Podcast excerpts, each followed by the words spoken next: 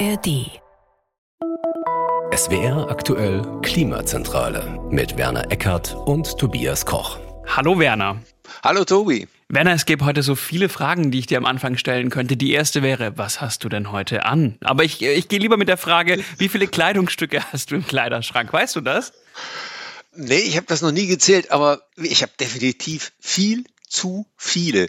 Das sieht man daran, dass einige Staub angesetzt haben. Das ist bei mir auch so und ich habe nicht mal viel. Also der Durchschnittsdeutsche, die Durchschnittsdeutsche hat 95 Kleidungsstücke im Schrank. Unterwäsche und Socken, sei an dieser Stelle gesagt, zählen nicht mit. Und das habe ich auf keinen Fall, das weiß ich. So viel habe ich nicht. Ich bin, was Kleidung angeht, eigentlich, denke ich immer, ein Minimalist. Aber da hängen echt Pullis, die habe ich seit zwei, drei Jahren nicht getragen. Bei mir sind das Pullis, die habe ich seit 20, 30 Jahren nicht getragen. Oh wow, und warum machst du die nicht weg? Ah, ich weiß nicht. Meine Frau sagt auch immer, wirf weg, wirf weg, aber ja, ich kann mich so schlecht trennen. Okay, es geht um Kleidung heute, um die Modeindustrie, unseren Hunger auf Klamotten und die Probleme, die das mit sich bringt und vielleicht auch ein paar Lösungsansätze. Und ich würde gerne starten, Werner, mit unserem Konsumverhalten. Denn du bist alt, das wissen wir, und du kannst das so die letzten 40 Jahre mal einmal aufgreifen, was sich da verändert hat. Das ist in der Tat eine ganz spannende Rampe, die du da baust, weil wie so vieles ist auch bei der Mode eine steile Kurve in der letzten Zeit gewesen und die Modekurve ist eine der jüngsten, die ich gesehen habe. Also der Verbrauch an Öl, der Verbrauch an Kohle, die Zahl der Autos, die Produktion von Kunststoff, all das sind so Entwicklungen, die in der zweiten Hälfte des vergangenen Jahrhunderts dramatisch angestiegen sind. Das sind alles Kurven, die steil hochgehen.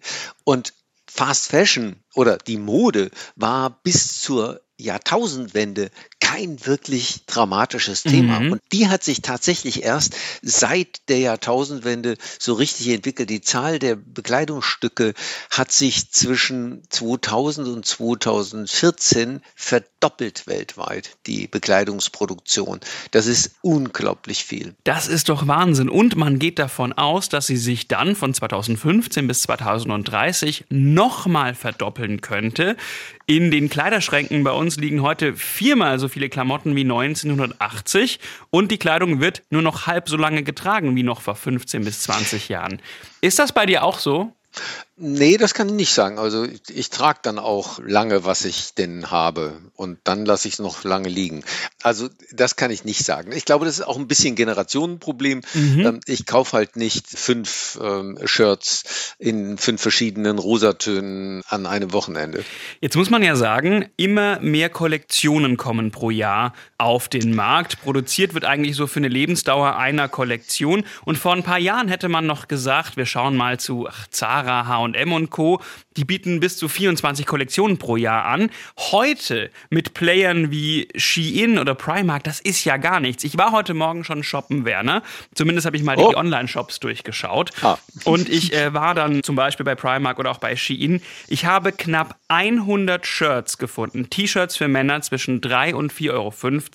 Und beim anderen Ach. Shop gab es so um die 150 T-Shirts zwischen 3 und 6 Euro. Ist das nicht Wahnsinn? Das ist Wahnsinn und das kann man auch mit einer anderen Zahl hinterlegen. Das ist mir nämlich aufgefallen, als ich mir angeguckt habe, was Deutsche denn ausgeben für die Klamotten. Wir mhm. haben ja mhm. gesagt, dramatischer Anstieg.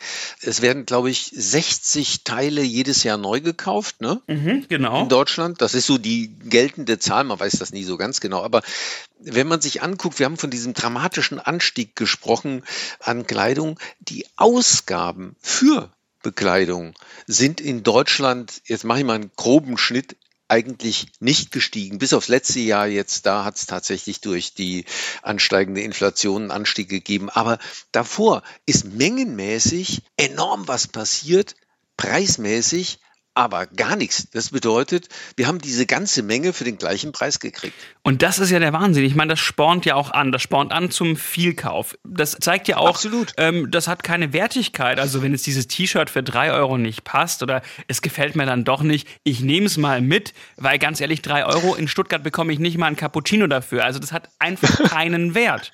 Und diese ja. Wertschätzung zeigt sich auch im Konsumverhalten. Laut Bundesumweltministerium kaufen wir ja diese 60 Kleidungsstücke pro Jahr, hast du gesagt. 20 Bis 40 Prozent, sagen manche Studien davon, werden so gut wie nie getragen. Also Kleidung hat einfach keinen Wert mehr. Dabei kommt sie mit hm. enorm vielen Problemen daher.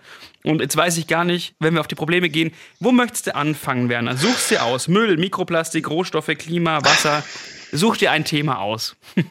wir sind die Klimazentrale. Ich fange mit dem Thema Klima an. Mach mal. Die EU-Kommission sagt, dass die Textilindustrie nach Nahrungsmittel, Wohnungsbau, Mobilität der Sektor 4 beim Klimaschaden ist. Mhm. Das heißt, das ist relevant. Das ist nicht irgendwas, sondern das ist ein Hauptplayer im Klimaschutz. Zehn Prozent ne, der Treibhausgase weltweit gehen aufs Konto von mhm. Klamotten und Schuhen, Tendenz auch da steigend. Und um es einzuordnen, das sind mehr Emissionen als der weltweite Flugverkehr und die Schifffahrt zusammen haben. Also das ist einem, glaube ich, nicht so bewusst, wenn man ein T-Shirt kauft, ne? Nee, das ist einem nicht bewusst und es konzentriert sich ja auch, das muss man auch wieder sagen, äh, dramatisch auf die Nordhalbkugel oder äh, auf die reicheren Nationen. Wir drücken ja dann unsere gebrauchten Klamotten gerne auch mal äh, auf die andere Seite der Erde ab, aber verkauft und hergestellt werden sie für uns. Und zwar nicht bei uns, sondern überwiegend eben auch in äh, Ländern, die zum Teil zum globalen Süden gehören. Nein, das stimmt nicht wirklich. Es sind Schwellenländer. Mhm. Also die Hauptproduzenten von Kleidung sind China und Bangladesch mit einigem Abstand vor der Türkei und dann weit zurück Vietnam, Indien, Pakistan. Aber ganz vorne und äh, die beiden Hauptplayer sind China und Bangladesch. Ähm, das ist schon wichtig. Also unsere, vor allen Dingen unsere Länder, aus denen wir Kleidungsstücke beziehen. Und wir sind wiederum, auch das spannend, der zweitgrößte Importeur von Bekleidung weltweit. Die USA mit Abstand der größte, hm. aber dann kommen wir. Wenn wir auf die Emissionen schauen, dann entstehen die meisten, also 50 bis knapp 60 Prozent bei der Herstellung und der Verarbeitung der Stoffe. Das liegt daran, dass die Verarbeitung super energieintensiv ist. Ich habe mich neulich mal mit Jeans beschäftigt in einer Öko-Checker-Folge. Mhm. Und ich war, also wirklich, ich bin da sehr blauäugig rangegangen. Ich wusste gar nicht. Blauäugig ist gut bei Jeans. Ich weiß, ich weiß. Ich wusste gar nicht, dass viele Jeans, nicht alle, erstmal sehr dunkelblau gefärbt werden mit diesem Indigo-Farbstoff. Und mhm. dann, dann waschen wir sie wieder heller. Es gibt auch andere Verfahren, aber das ist ein sehr gängiges Verfahren. Dann muss es so einen Stonewashed-Effekt geben. Du willst ja auch so eine schöne Musterung und Faserung drin. Du möchtest sie gebleicht haben. Das braucht sehr viel Wasser, das braucht unglaublich viel Chemie. In der Textilindustrie sind ja bis zu, ich habe gelesen, 6.500 chemische Stoffe zugelassen. Säuren, Bleichen, Weichmacher. Und dann wird diese Jeans ja auch noch weiter für diesen Used Look geschliffen. Sie wird bewusst zerstört, was auch auf die Langlebigkeit geht. Also bis diese Jeans so aussieht, wie wir sie heute kaufen, muss unglaublich viel passieren. Wir haben unsere Jeans früher selber runtergewirtschaftet. Das hat Jahre gedauert, bis die gut ausgesehen haben. Ja, siehst du, heute wird das für dich übernommen und dann äh, halten sie aber auch nicht mal mehr lange. Aber ich bin da ja auch nicht frei von. Ich habe auch gerne irgendwie so ein bisschen ein Muster in der Jeans. Du bist eher so hm. der klassische, bei dir sind die meistens sehr dunkel und einfach gehalten, ne? Ja, ja, ich sag ja, ich trage die dann halt so lange, bis sie Risse kriegen und das dauert. Dann ja. hast du nachhaltig gewirtschaftet und die kriegen dann auch Flecken mit der Zeit und werden dann schön, kriegen Muster, ja. Aber du hast was ganz Spannendes gesagt, dass die Hauptemissionen und auch der Haupt Energieeinsatz in den Produktionsländern stattfindet. Mhm. Das zeigt einmal mehr, dass wir unsere Umweltverschmutzung eben auslagern, beziehungsweise uns immer schön rechnen, was wir für einen Pro-Kopf-CO2-Verbrauch haben, mhm. weil wir diese Dinge gar nicht drin haben. Also es gibt vom Umweltbundesamt ja diese Berechnung, dass wir 8, äh, paar zerquetschte Tonnen CO2 emittieren als Deutsche, aber wenn man das alles einrechnet, also zum Beispiel auch den Jeans, die wir importieren, was das fürs Klima macht, dann liegen wir bei 11,7 Tonnen. Mhm. Das heißt, wir vergessen das leicht, weil die Statistiken das nicht offiziell ausweisen, was wir an Emissionen anderswo verursachen, unter anderem eben gerade mit unserem Kleidungsverbrauch. Da können wir auch auf das Wasser schauen. Auch das ist wahrscheinlich nicht in dieser mhm. Statistik drin. Unglaublich viel braucht man für Kleidung. Ich habe mal geschaut, was ich heute so anhabe. Ich trage eine Jeans, 8.000 bis 11.000 Liter Wasser in der Produktion, bis sie hier ist. Ich trage ein T-Shirt unter meinem Pulli, 2.700 Liter, Pulli 4.400 und Lederschuhe. 8000 Liter Wasser. Also, wenn man das zusammenzählt, ist das mehr als eine Person in Deutschland im Schnitt pro Halbjahr braucht. Das sind so 23.000, 23.500 Liter. Also überleg mal, nur was ich heute anhabe, ist das, was ich im Halbjahr brauche an Frischwasser. Wahnsinn, oder? Ja, das ist das virtuelle Wasser und der, der Punkt ist, bei uns ist, äh, wird zwar viel über Wasserknappheit geredet, aber wir haben grundsätzlich ja Wasser, weil es eben auch in, in gemäßigten Breiten leben. Aber deine Klamotten kommen mutmaßlich auch aus äh, Gegenden, in denen das nicht immer so ist, dass mhm. dort auch Wasser verfügbar ist. Also der Baumwollanbau zum Beispiel hat immense Folgen. Das Paradebeispiel ist der Aralsee. Ja. Die Älteren unter uns kennen den noch. Äh, da war er noch ein See äh, und einer der ganz großen Binnenseen der Welt. Der Aralsee ist im Mittleren Osten, ist komplett oder fast komplett verschwunden. Vor allen Dingen, weil der Baumwollanbau das gesamte Wasser aus den Zuflüssen gefressen hat. Also das ist nicht nur eine hypothetische Größe, was du da gerade beschrieben hast, sondern das hat ganz praktisch massivste Umweltauswirkungen. Ja, die haben wir auch in den Flüssen, in Bangladesch zum Beispiel. Wenn das mal kontrolliert wird, stellt man fest, dass da Grenzwerte der Verschmutzung um ein hundertfaches überschritten sind.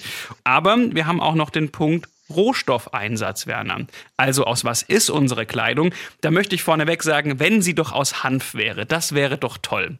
Also zumindest für die Umwelt und äh, fürs Klima. Weil du dann dran kauen könntest, oder was? Nee, weil, sie, weil Hanf wenig Energie braucht und äh, wenig, wenig Wasser braucht. Also wenn wir das alles in Hanf anbauen würden, hätten wir auch das ein oder andere Problem. Ich, ich weiß. Also schnell wachsende Pflanzen brauchen auch Dünger, ja. Ja, aber äh, verglichen natürlich mit Baumwolle, ja. die einfach unglaublich viele Pestizide Richtig. braucht. Also Baumwolle hm. und Pestizide, das geht Hand in Hand und der Wassereinsatz ist eben auch enorm hoch hoch, solange es nicht Bio-Baumwolle ist. Aber jetzt könnte man ja sagen, gut, die ganze Fast-Fashion-Industrie, die setzt ja auf synthetische Stoffe aus Erdöl, also allen voran Polyester. Schön. Ne, ist doch toll. Problem dabei, die brauchen enorm viel Energie in der Produktion und gerade in den Herstellungsländern ist das unter CO2-Aspekten auch doof, da dort eben verstärkt noch Kohlestrom zum Einsatz kommt. Also der Energieeinsatz von Polyester im Vergleich zu Baumwolle ist doppelt so hoch. Allerdings wird auch 74 mal weniger Wasser verbraucht. Also es ist so ein bisschen, ich weiß nicht, man kann sich zwischen Pest und Cholera entscheiden. Das dürfte genau der Fall sein. Das Schlimme ist, dass wir uns meistens für Pest und Cholera entscheiden und jede Menge Mischgewebe im Geschäft haben. Da kommen wir gleich wahrscheinlich noch beim Recycling dazu. Ähm, ja. Das macht es nämlich dann noch mal schlimmer. Aber es gibt, ähm, das ist die Essenz äh, dessen, was du eben geschildert hast. Es gibt eben keinen einfachen und optimalen Weg, viele Klamotten umweltfreundlich herzustellen. Egal welchen Rohstoff du verwendest, er hat immer spezifisch große Umweltbedeutung und negative Umwelteinflüsse. Eben Baumwolle kann man nur anbauen in Regionen, in denen es warm ist und in der Regel eben sehr trocken. Und mhm. dann brauchst du viel Wasser. Das ist eben auch der Unterschied zu Hanf oder Leinen oder dergleichen, weil man das auch bei uns anbauen kann. Du sagtest schon, wir kommen gleich mal noch auf die Zusammensetzung. Also gerade wenn es um Altkleider und Recycling mhm. geht, eins kann man vorwegnehmen. 1975 gab es nur 30 Prozent synthetische Fasern, also der Rest war Naturfasern. Mhm. 2019 waren es schon 68 Prozent. Das hat sich mehr als verdoppelt und die Tendenz ist auch hier weiter steigend. Was übrigens noch zu einem anderen Problem führt, Mikroplastik. Also beim Waschen von synthetischen Fasern wird Mikroplastik freigesetzt. Und das ist viel, Werner. Ich war völlig überrascht. Also, mhm. wir reden immer über Kosmetika, dass da äh, Mikroplastik drin ist. Darüber wird viel geredet. Das macht zwei Prozent des Mikroplastiks aus, was in den Weltmeeren ist. Weißt du, wie viel Mikroplastik aus dem Waschen unserer synthetischen Kleidung stammt? Ich weiß, dass das eine, die größte Quelle aus den privaten Haushalten ist. Also in Deutschland zumindest ist der Reifenabrieb deutlich äh, wichtiger noch, mhm. weil wir viele Autos haben. Aber insgesamt ist Textil sicherlich weit vorne. Vor allen Dingen die vielen äh, Funktionsfleece-Shirts, diese, die aus PET bestehen. Da werden unglaublich viele Fasern ausgewaschen. So ist es nämlich. So. Äh, Müll können wir gleich verknüpfen mit Altkleidern. Eine Sache, ich weiß, wir sind die Klimazentrale, aber wir können es nicht ganz ausklammern den sozialen Aspekt noch ganz kurz. Man geht davon aus, oh, dass ja. knapp 80 Millionen Menschen, vor allem Frauen, in Textilfabriken arbeiten. Wir kennen die Probleme. Es gibt keine faire Löhne, Arbeitsschutz, Brandschutz, all das ist nicht da oder unzureichend da. Und ich habe nochmal nachgeschaut, es ist schwer, da einen Lohn zu finden, aber bei einem durchschnittlichen T-Shirt liegt der Lohn, wenn es um die 15, 19 Euro kostet, bei 10 Cent. Den größten Batzen, so mit 9 Euro war eine Berechnung, bleibt beim Handel. Und dann kommt noch die Mehrwertsteuer und was die Marke verdient. Ich werde es nie verstehen, Werner. Vielleicht fehlt mir da auch wirklich die Intelligenz. Aber selbst wenn wir den Lohn verdreifachen oder verfünffachen, dann macht das am Gesamtprodukt doch faktisch nichts aus. Ich werde es nie verstehen. Das kann man auch nur so verstehen, dass jeder auf seiner Stufe guckt, dass er seine Kostenstruktur in den Griff kriegt, wie so schön heißt. Das heißt, mhm. dass er Druck ausübt auf die, auf die er Druck ausüben kann. Und am Ende des Tages sind das eben, ich habe vorhin gesagt, China, Bangladesch ganz oben. China will einfach billig produzieren. Dort wird dann im Zweifel eben auch nicht auf die Umwelt geachtet. Und in Bangladesch wird eben im Zweifel nicht auf die Arbeiter geachtet, auf die Umwelt auch nicht. Ja. Faire Kleidung kostet ja oftmals gar nicht so viel mehr, zumindest verglichen mit Markenkleidung. Jetzt nicht mit den vorhin angesprochenen drei bis fünf mhm, Euro Klamotten. Genau. Und da liegt der Lohn übrigens beim bis zu 15-fachen. Also das finde ich schon mal, wenn wir in Richtung Lösung gehen, faire Klamotten kaufen. Mhm. Aber erstmal kommen wir noch zu dem altbeliebten Altkleidercontainer. Der ist sehr beliebt, Werner. Über eine Million Tonnen Kleider werfen wir in Deutschland pro Jahr in den Altkleidercontainer. Ist das nicht toll?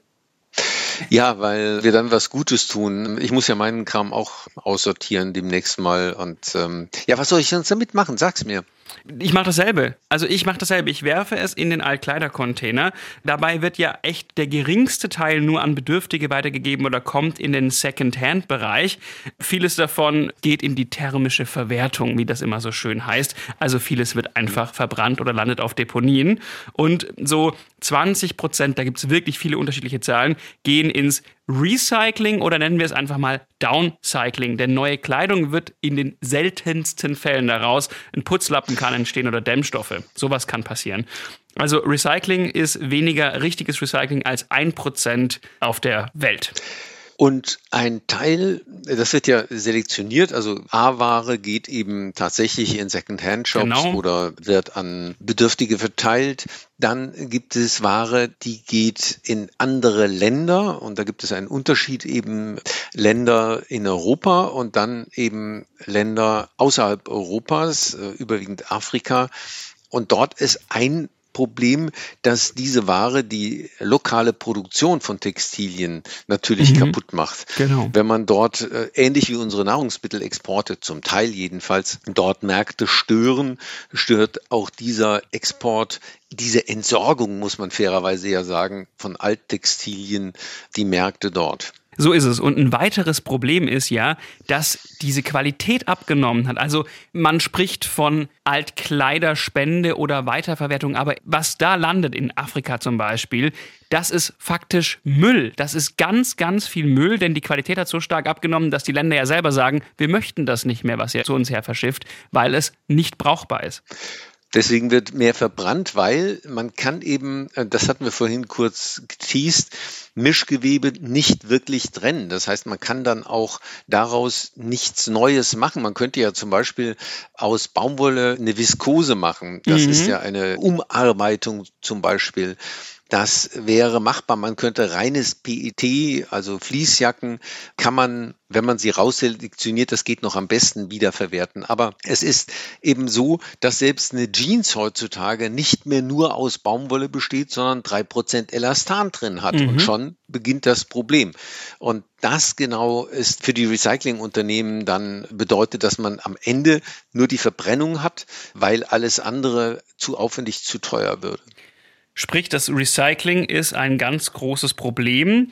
Und vor allem, wir kommen immer wieder auf den Punkt zurück, die Überproduktion ist dieses große Problem. Das heißt, wir können schon gleich nochmal gucken, gibt es denn da Lösungen, gibt es Ansätze, mhm, wie man genau. Kleidung nachhaltiger herstellen kann. Dann machen wir einmal kurz diesen Ritt, was können wir tun? Und es tut mir wirklich leid, aber es ist eine Verzichtsdebatte. So, ich sag's, wie es ist. Also, wenn wir... Ja, ich bin, ich glaube aber, dass gerade in eurer Generation, den noch jüngeren, da auch ein Umdenken insofern ist, dass man die Lust durchaus an den Klamotten behält, weil man einfach viel mehr shared, viel mehr Secondhand kauft, auch mal mal, das gibt's ja jetzt auch, Kurzzeitmietangebote mhm. nutzt oder dergleichen. Also da habe ich eine gewisse Hoffnung, dass sich da etwas ändert. Warum geht's denn? Die Klamotten werden nicht wirklich getragen, hast du schon gesagt, ein Teil zumindestens. Also geht's darum, einfach mal das immer genau passende zu irgendwas zu haben. Und da kann man sehr viel mit Tauschen unter Freundinnen, aber auch großen Plattformen arbeiten. So ist es. Du hast schon angesprochen. Secondhand kaufen, tauschen. Wenn man neu kauft, kann man auf Siegel und Label achten. Es gibt eigentlich mhm. zwei sehr verlässliche. Das ist das GOTS-Siegel und das IVN Best-Siegel. Beide stehen für einen Bioanbau bei Baumwolle, für strenge Auflagen beim Chemikalieneinsatz in der Produktion und auch für hohe Sozialstandards bei den Arbeiterinnen und Arbeitern. Problem, man findet die sehr selten auf Klamotten. Biobaumwolle, darauf kann man noch achten, also vor allem mit Blick auf Pestizideinsatz und Wasserverbrauch. Und es gibt schon einen Trend, den hast du angesprochen, Werner. Ich war auch in der nachhaltigen Wäscherei in Deutschland. Also jemand, der Jeans mhm. veredelt, der bis zu 80 Prozent weniger Chemie braucht, weniger Wasser, erneuerbare Energien nutzt und wo diese ganzen Schliffe in der Jeans durch Laser anstatt durch händische Schleifen eingetragen werden. Also es gibt auch einen Trend und es ist ein günstiger Hersteller zu mehr Nachhaltigkeit und zu mehr Produktion hier wenn das ja stattfindet, ist ja schon mal etwas. Allerdings äh, ist das eben auch nach wie vor ein Nischenmarkt, weil die hier verarbeitet werden, weil meistens ähm, äh, werden die eben anderen Orts schon hergestellt und nur einfach hergeschippert. Und äh, ja. Genau. Ansonsten können wir noch gucken, dass wir weitestgehend auf Synthetik und Mischfasern verzichten und vielleicht auch mal wirklich Hanf- oder Leinenkleidung tragen. Und noch ein Plädoyer bitte für die klassische Qualität, auch wenn kein Siegel drauf ist. Eine qualitativ hochwertigere Ware hält oft länger. Also wenn ich nicht jeder Mode folgen will, weil ich einfach ein Sakko auch mal ein paar Jahre trage und ich trage die viel, dann äh, merke ich einen Unterschied, ob das ein ordentliches ist oder nicht. Da kommt man zumindest an eine äh, Sache ran, Qualität. Wie gesagt, die Mode und dieser Drang immer zu etwas haben zu müssen, was genau dem entspricht, was jetzt als innen gilt, da können wir wenig gegen tun. Ja, da könnte ich jetzt auch noch ein Wort zu Sneaker verlieren, aber in Anbetracht der Zeit lasse ich das, weil die sind nämlich auch einfach nur modisch, Fast Fashion und haben absolut keine Langlebigkeit und sind nicht recycelbar, weil sie aus bis zu 40 verschiedenen Materialien bestehen. Das nur ganz kurz. Hast du denn Lösungen gefunden, Werner? Denn ganz ehrlich, ich habe gefunden, es gibt ganz viele Ansätze. Mode aus alter Milch, aus dem Caseineiweiß, aus Brennnesseln, aus Orangenschalen, Leder aus Ananas. Du, es gibt tolle Dinge, aber alles auch noch nicht so richtig marktreif bzw. massentauglich tauglich. Wollte ich gerade sagen, da habe ich viel drüber gelesen. Ich habe das noch nie in einem Laden gesehen. Mhm. Also äh, veganes ja, Leder also, ist tatsächlich ein Trend, das gibt es. Ja, das gibt es, ja. Aber ansonsten ja. ist da ja noch viel Entwicklungspotenzial. Absolut. Also natürlich kann man vieles machen, das wissen wir ja immer zu. Es gibt technische Lösungen, gerade aus Abfallstoffen etwas herzustellen oder aus nachwachsenden Stoffen. Aber diese Flut die wir da erleben an Mode, die wird man auch nicht mit äh, solchen Lösungen sicherstellen können. Du hast vorhin äh, erwähnt, dass der Anteil an Kunstfasern so drastisch gewachsen ist. Ja, warum? Weil man so viel Naturfasern gar nicht herstellen kann, mhm. äh, wie wir derzeit verbrauchen. Das ist der simple Grund. Nicht, weil die Leute das wollten, sondern weil die Industrie es ihnen aufgequatscht hat. Denn mit Baumwolle äh, oder auch deinem Hanf es ist technisch unmöglich, diese Massen an Ware herzustellen. Und deswegen werden auch natürliche und gute Alternativen niemals die Menge bringen können. So ist es, weil auch Holz ganz oft genannt wird. Das ist genau. natürlich genau. ein super Rohstoff, aber unabhängig von der oft auch chemischen Weiterverarbeitung es ist ein Rohstoff, der sehr umkämpft ist. Wir brauchen ihn für so viele Dinge. Wir reden oft von Holz als Rohstoff. Das heißt, ganz viele Ansätze gibt es. Man setzt vielleicht noch auf das New Cotton Project der EU. Da arbeiten mhm. Marken, Produzenten, Zulieferer und so weiter zusammen, eine kreislauffähige Mode herzustellen. Also wirklich mal ein Recycling-System, das funktioniert. Es gibt noch tolle Ansätze aus Finnland, aber machen wir es kurz. Stand heute ist tatsächlich weniger mehr. Und ich glaube, das wird auch immer so bleiben. Und wenn du was Besonderes brauchst, mieten. Eigentlich bräuchten wir ein sehr viel besser funktionierendes Kleidungsmietsystem, weil viele Dinge braucht man halt sehr selten. Einen schwarzen Anzug, der zu traurigen Anlässen getragen wird, das kann man sicher auch ähm, über ein Mietsystem machen, wenn man den sonst nicht brauchen kann. Es gibt, das habe ich jetzt mit großem Interesse gelesen, auch einen Second-Hand-Shop von größeren Marken mittlerweile. Mhm. Das äh, halte ich auch für zumindest ein intelligentes Angebot. Also da wäre noch mehr zu machen. Aber du hast schon völlig recht. Der größte Hebel ist die selbstkritische Frage, habe ich schon zehn weiße Hemden und brauche ein elftes oder käme ich mit acht auch raus? So ist es. Lieber Werner, zwei Dinge habe ich noch zu sagen. Einmal, das war ein Hörerwunsch von Stefanie aus Andernach. Und wenn ihr sagt, ihr habt ein Thema, dann schreibt uns gerne an klimazentrale.swr.de. Und das zweite ist, Werner, das ist total ironisch, aber ich gehe heute Klamotten shoppen. Was willst du mir damit jetzt sagen? Ich weiß es nicht. Ich fühle mich jetzt einfach schon schlecht, aber neulich hat jemand bei YouTube kommentiert, der Typ trägt immer das gleiche Hemd und es war tatsächlich ein paar. Ich habe einfach nicht so viele und vielleicht brauche ich mal ein drittes. Einfach, äh, das ist doch, glaube ich, noch drin, oder? Ja, willst du jetzt Absolution von mir? Hätte ich Ego gerne. Te absolvo. Jawohl, hätte ich gerne, damit ich einfach mit einem besseren Gefühl nachher in die Stadt fahre. Dann fahr. Super, bis zum nächsten Mal. Bis dann.